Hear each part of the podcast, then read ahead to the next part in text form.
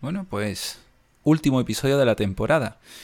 No sabía en su momento sobre si hacer o no un contenido constante, pero creo que ahora mismo es más coherente para mí parar durante este verano.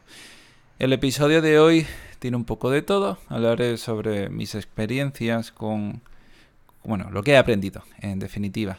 Y también sobre una metáfora, es el core del episodio, no te me vayas, una metáfora que utilizo bastante para entender cómo funciona, bueno, para por lo menos entender una forma diferente de relacionarnos con nuestra mente. Y además, ya que tienes el móvil cerquita, como siempre, te recuerdo que puedes eh, suscribirte, eh, comentar, compartir y todo eso, que hará que cada vez llegue a más gente. Así que empezamos. Yo soy Darío Benítez y te doy la bienvenida Aterrizaje de Emergencia.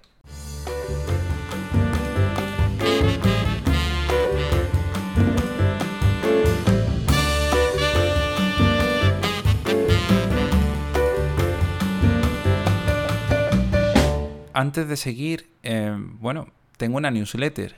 Si vais a aterrizajedeemergencia.com, os podéis suscribir y aunque este sea el último episodio de la temporada, voy a escribir algo. Eh, lo haré cuando me apetezca, no voy a tomar ningún tipo de compromiso más allá del de moverme con inercia y con conciencia.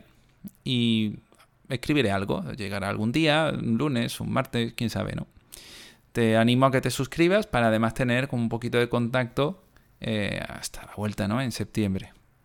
Y que así no se te olviden, que no se me olviden ciertas ideas, ciertas formas de relacionarnos con nuestra mente. Bueno, hablemos de eso, ¿no? De nuestra mente. Porque tu mente funciona como el algoritmo de TikTok. También el de Instagram, el de Facebook, eh, todo eso, ¿no?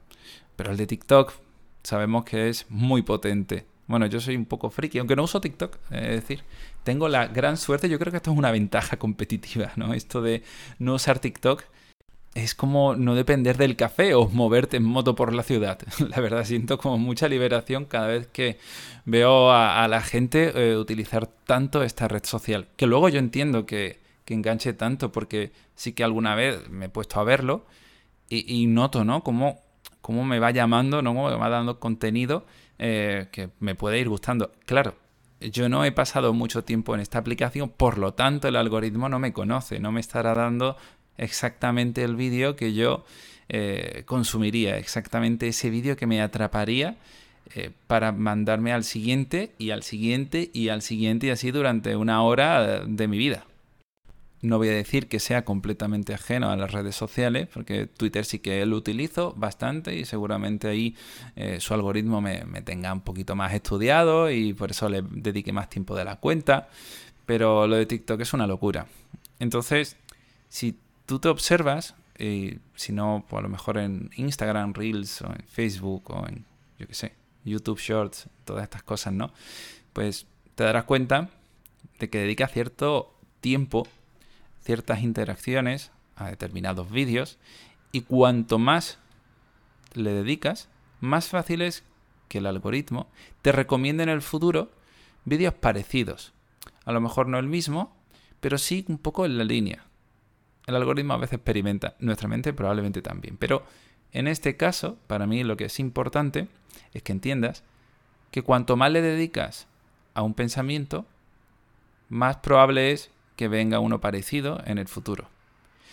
Al final nosotros cuando estamos ahí, enredados, enredadas, en ese tipo de líneas mentales, en ese tipo de ideas, estamos en esa rumia, estamos dedicando tiempo, estamos dedicando energía, estamos dedicando esfuerzo, estamos tratando de solucionar a veces algún problema. Y eso hará que la próxima vez venga de nuevo ese pensamiento con más carga, ¿no? Más carga emocional. Es como si se pintasen esos pensamientos de un rojo fuego. Además, esto no se puede controlar. Tú no puedes controlar directamente el algoritmo.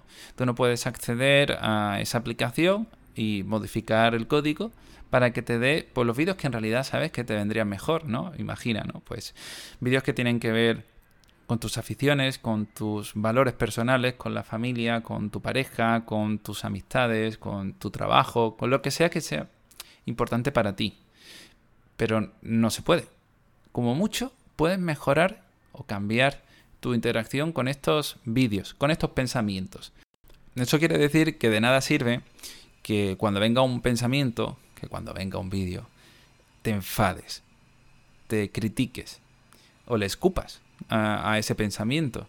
Porque de hecho, eso es tiempo que le estás invirtiendo en lucha, que le estás dedicando, esa energía que estás eh, desperdiciando contra algo que es completamente incontrolable y que además aumenta.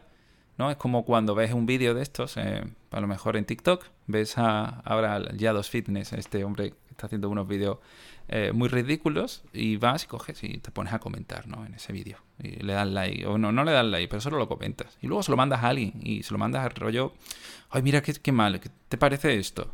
Pero claro, lo que estás haciendo es dedicándoles unos segundos valiosos, valiosísimos de tu vida a eso que no te gusta. Y el algoritmo lo interpreta y dice, oye, esto es importante. Eh, no sé qué emoción hay detrás, no sé si es enfado, eh, hay amor, hay, hay diversión, pero esto, esto es importante. Así que vamos a guardarlo y, luego se lo vamos a mandar de nuevo.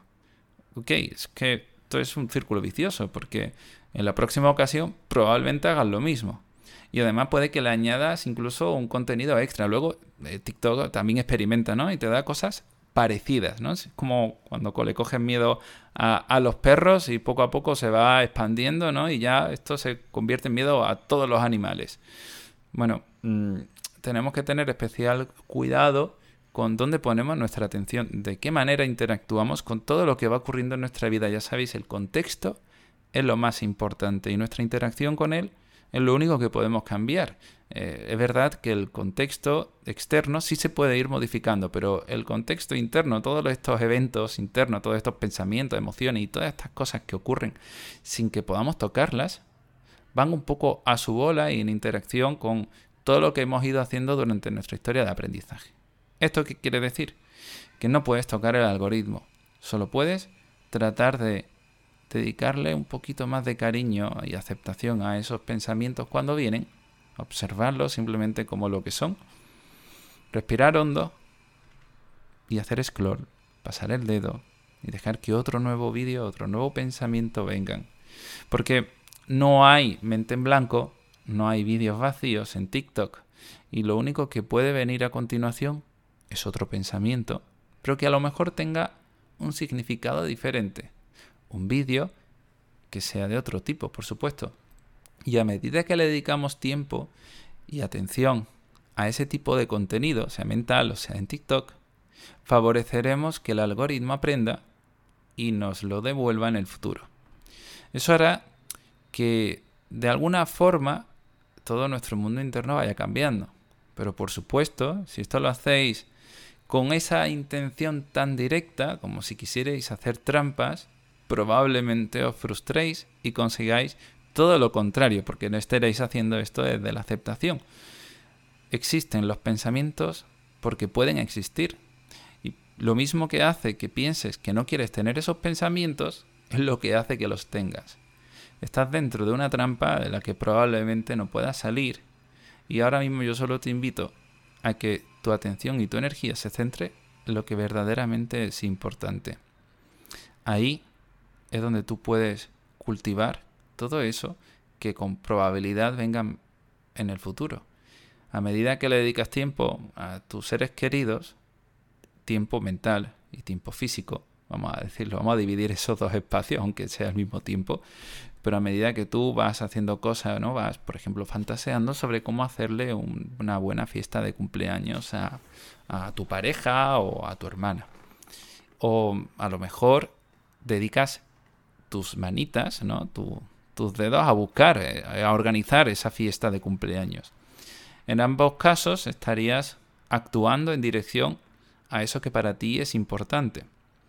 Y tu mente entenderá que como le estás dedicando tiempo, eso es importante. Así que con más facilidad, mañana vendrán esos pensamientos sobre, ah, mira, ¿y qué más puedo hacer por esta fiesta de cumpleaños, por ejemplo? Entonces no podemos hackear directamente este algoritmo, no podemos engañar a nuestra mente, pero sí podemos aumentar nuestra dedicación a todos estos valores. Así que espero que te sirva esta idea, este, esta metáfora sobre eh, TikTok, sobre cómo funciona o sobre cómo podría funcionar nuestra mente. En realidad no sabemos cómo funciona nuestra mente. Esto es solo una metáfora que nos ayuda a relacionarnos con ella de una forma un poco más pragmática. Pero ya os digo que no sabemos cómo funciona prácticamente nada en todo este universo. Los multiversos, quién sabe, ¿no? Bueno, y hasta aquí la parte más psicoeducativa. no me gusta mucho esa palabra de este, de este episodio. Eh, que por cierto también dio a lugar a un tweet. Y ese tweet se ha movido bastante. Y luego en Instagram también ha gustado esto de TikTok. Bueno, una metáfora que como otras salen un poco en el día a día y en consulta. Y yo creo que puede ayudar un poco al menos a, a aterrizar un concepto tan complejo como la mente. Y la verdad es que eso es lo que acaso intento con este podcast. Tratar de acercar un poco la psicología basada en la evidencia de una forma sencilla. Bueno, intento que sea sencilla, a veces yo sé que no lo es tanto porque también me pongo a filosofar y filosofar es algo que creo que tiene que incentivarse mucho más hoy en día, que la reflexión no debe estar solo dentro de las aulas, ni mucho menos, que tiene que ser algo que acompañe a todo ser humano. No tenemos mucho tiempo, me parece a mí hoy en día como para pararnos a pensar tranquilamente. Si pensamos es a veces tratando de solucionar problemas, lidiando contra o con nuestra ansiedad. Un poco complicado todo esto que vivimos. Y hubieron tiempos, vamos a decir, mejores en los que había más tiempo libre, valga la redundancia, y eso invitaba a otro tipo de ac y aptitudes que creo yo que, que van haciendo falta. Con este podcast me he dado cuenta también de lo nutritivo que sigue siendo y seguirá siendo para mí enseñar, porque es la mejor forma que tengo de interiorizar conocimiento. Cada vez que tengo que grabar algo, cada vez que tengo que escribir algo, me hace pararme leer mejor aquello que ya pensaba que había leído bien, escribir, darme cuenta de que el escribirlo yo no lo tenía tan claro y que luego al hablarlo siempre aprendo algo, ¿no? Y ya luego, pues la quintita es cuando me escribí, me preguntáis y yo le doy otra vuelta. Esto es algo que ocurre bastante en terapia. De, bueno, pero en terapia no puedo pararme a leer otras cosas. Estaría un poco raro, ¿no? Que cuando alguien me comentase algo, yo dijese, un momento, quiero ir a este libro, a este paper que recuerdo de tal momento y que a lo mejor me ayuda para contestarte mejor a esa, a esa pregunta. Eso en terapia no se puede hacer, por eso dedicamos tiempo a estudiar fuera de ella, a prepararnos nuestros casos, a darle una vuelta, ¿no? Y también tenemos nuestros, eh, nuestra supervisión, donde hablamos con otros compañeros y compañeras sobre las cosas que nos van afectando. Esto es algo que, bueno, que está guay que sepáis también el público eh, más alejado de la psicoterapia. Bueno, ¿y qué me gustaría a mí que fuese, que siguiese siendo eh, aterrizaje de emergencia? Como proyecto en realidad de divulgación eh, psicológica basada en la terapia de aceptación y compromiso, en concreto, por ahora nunca sé, ¿no? Sí, voy a cambiar de paradigma, eh, aunque de eso no se cambia tan rápido, la verdad. Aunque siempre hay que estar abierto a escuchar, eh, pues, de todo, la verdad. Entonces, ¿qué quiero? ¿Qué quiero de esto? Pues me gustaría más comunidad, la verdad. Me gustaría que os conocieseis. Sigo pensando cómo hacerlo, no lo tengo 100% claro.